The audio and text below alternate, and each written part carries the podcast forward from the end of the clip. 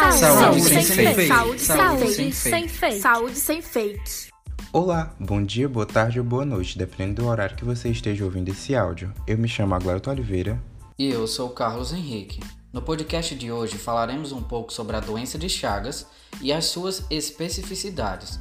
A tripanossomíase americana, popularmente conhecida como doença de Chagas, é uma das doenças negligenciadas de maior interesse no Brasil, considerada pela Organização Mundial da Saúde, a OMS, uma das mais importantes doenças parasitárias na América Latina. Mas de onde surgiu a tal doença de Chagas? Bem, em 1909, a doença foi descoberta pelo sanitarista brasileiro Carlos Ribeiro Justino das Chagas, que nesse período havia se mudado para Lacense, com o intuito de atuar no combate à malária no interior de Minas Gerais, entre os trabalhadores da Estrada de Ferro Central do Brasil. E em meio a esse contexto, o pesquisador teve sua atenção voltada a um pequeno inseto hematófago, ou seja, que possui o hábito de se alimentar com sangue, que se prolifera nas arestas das casas de taipa, também conhecidas como pau-a-pique.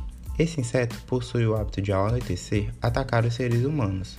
E como nós temos o hábito de dormirmos cobertos e deixamos geralmente a região da cabeça descoberta, o inseto acaba que por atacar essa região do rosto. Assim acabou ficando conhecido popularmente como barbeiro. O vetor da doença é o protozoário Trypanosoma cruzi, que foi batizado assim por Chagas como homenagem ao cientista Oswaldo Cruz. O Trypanosoma cruzi utiliza o barbeiro como hospedeiro intermediário. Dito isso, o inseto infectado, ao se alimentar do sangue humano, faz uma pequena incisão, um pequeno buraquinho, né, na pele para sugar o sangue do indivíduo e, ao mesmo tempo, urina e defeca nessa região. A picada do inseto causa um pequeno prurido e coceira na região, que faz o indivíduo coçar a área e, ao fazer isso, leva as fezes infectadas com o vírus até a ferida que dá acesso à corrente sanguínea e assim infectando o organismo do ser humano. A infecção pelo Trypanosoma cruzi pode levar ao aparecimento de inchaço no local da picada do inseto e se a picada for nas pálpebras, aparece o sinal de Romanin, que se caracteriza pelos olhos vermelhos e inchados.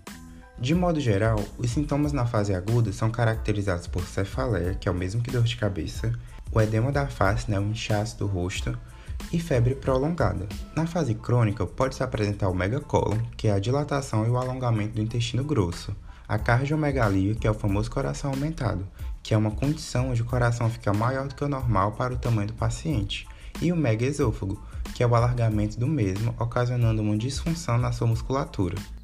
A principal forma de transmissão da doença é pela forma vetorial.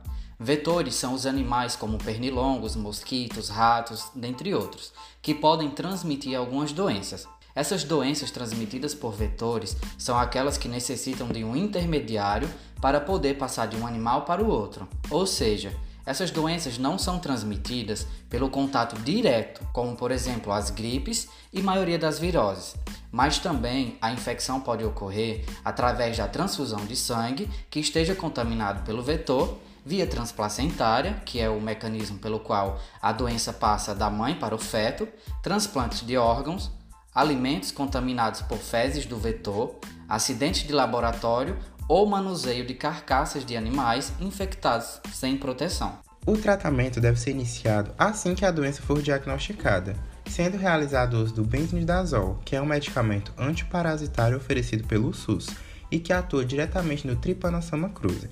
No geral, o tratamento é feito com duas a três doses do medicamento por dia, durante 60 dias subsequentes.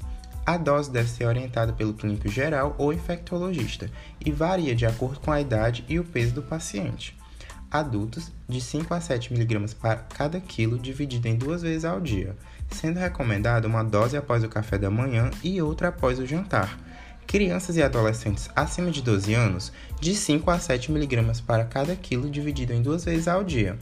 E crianças com menos de 12 anos, até no máximo 10 mg para cada quilo por até 20 dias sendo recomendado diminuir a dosagem após esse período, de acordo com as orientações do pediatra.